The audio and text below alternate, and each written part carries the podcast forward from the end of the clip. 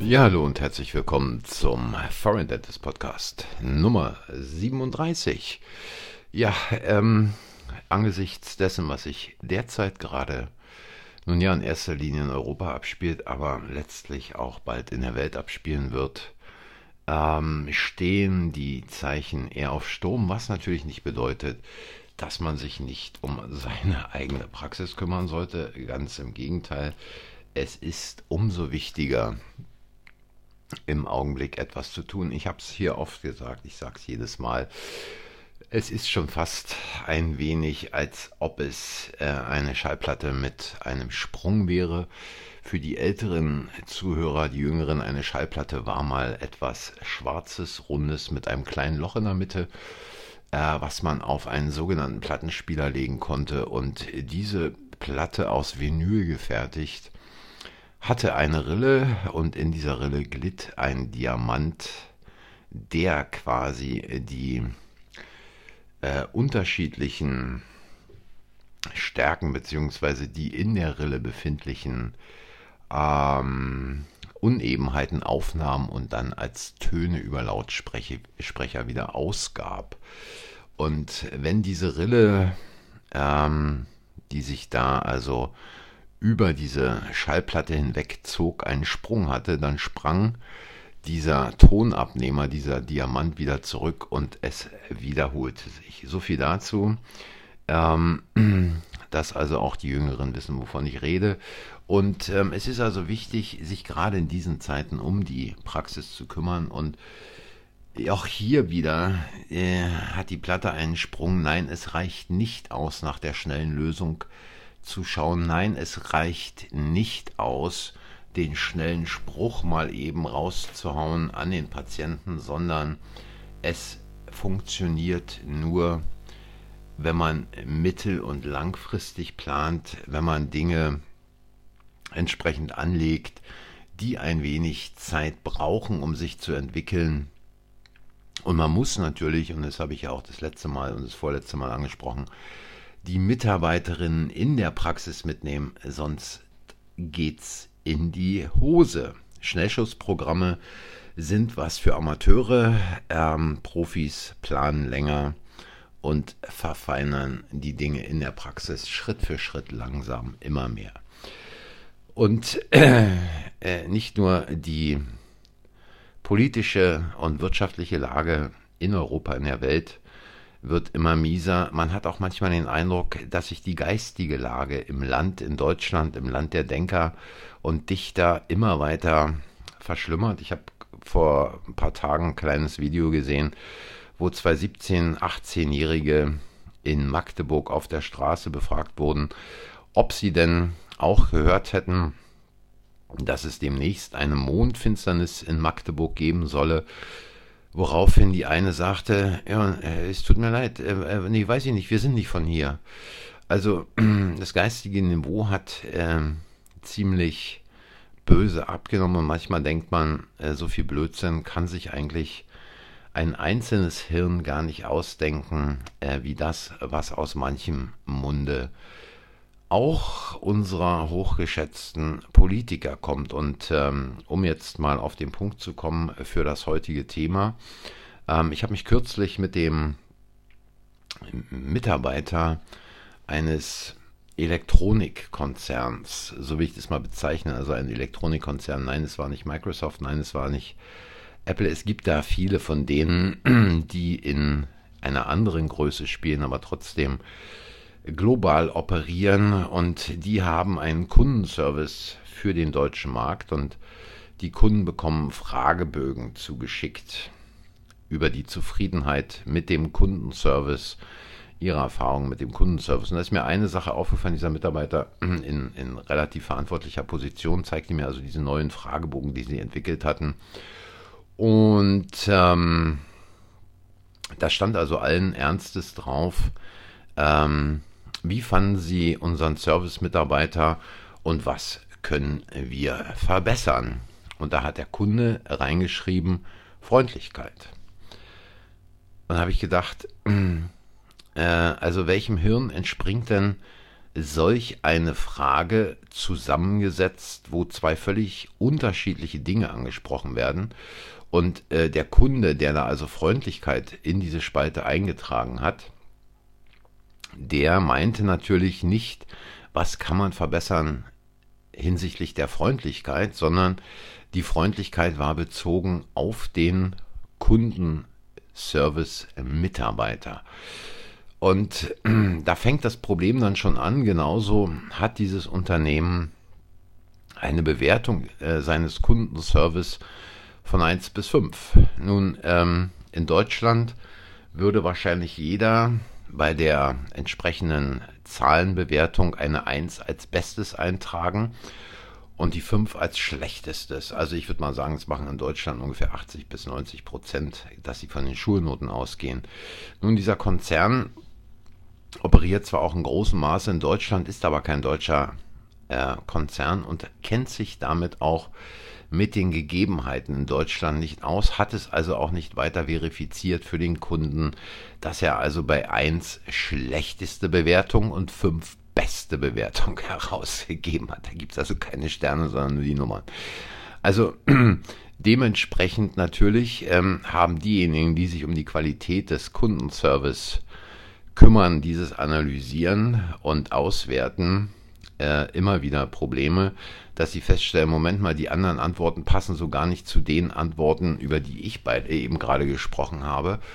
Und ähm, sehen aber auch nicht ein, irgendwas zu verbessern. Nun, äh, nach längeren Diskussionen war man dann bereit, ähm, oder war der Mitarbeiter bereit, mit dem ich da gesprochen habe, äh, die Dinge mal anzusprechen. Aber es ist immer so eine Sache in großen Konzernen, Dinge zu verändern weil es natürlich durch verschiedene Entscheidungsebenen durchgehen muss und ähm, dann jeder so seine Marke setzen will und äh, irgendwie eine Begründung dafür hat, warum denn es so richtig ist, wie es richtig sei. Also dies vielleicht auch für Fragebögen in der Praxis. Wenn man Fragebögen für die Patienten entwirft, dann muss man einfach nachdenken. Da muss man einfach auch äh, mal diese, diese Fragen, wenn man da nicht mit geübt ist, mit solchen äh, Fragestellungen, die Dinge auch mal ähm, anderen vorlegen und die fragen,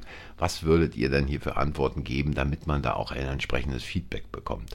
Und nach diesem Gespräch habe ich mir dann noch mal ein paar andere Fragebögen angeguckt. Mir ist mir noch ein anderer in die Finger gefallen, ein Fragebogen zur Kundenzufriedenheit, zur Kundendienstzufriedenheit, was ja auch quasi mit der Praxiszufriedenheit ähm, irgendwo korreliert, nicht direkt, aber was man nehmen könnte. Und da ist also die erste Frage gewesen, wie lange warten Sie auf eine Antwort von unserem Kundenservice? A, sehr lange, B, lange, C, mittel- bis langfristig, D, einen Augenblick und E, die Antwort war fast sofort. Also auch hier ähm, hat jemand überhaupt nicht nachgedacht. Äh, wie lange warten Sie auf eine Antwort von unserem Kundenservice und dann reinzubringen, mittel- bis langfristig? Also es ist doch, es ist doch völliger Schwachsinn, so etwas äh, dort reinzuschreiben. Ähm, äh, auch die Sache, wie lange warten Sie? Sehr lange. Ja, was ist sehr lange? Für manche Leute ist sehr lange fünf Minuten, für andere Leute ist sehr lange fünf Tage. Also da muss man quasi dem Kunden äh, quasi schon in der Frage einen entsprechenden Fokus mitgeben und kann solche blödsinnigen Antworten, die der Kunde dann ankreuzt, äh, gleich in die Tonne treten. Also wie schnell haben Sie von unserem Kundendienst eine für Sie super Antwort bekommen?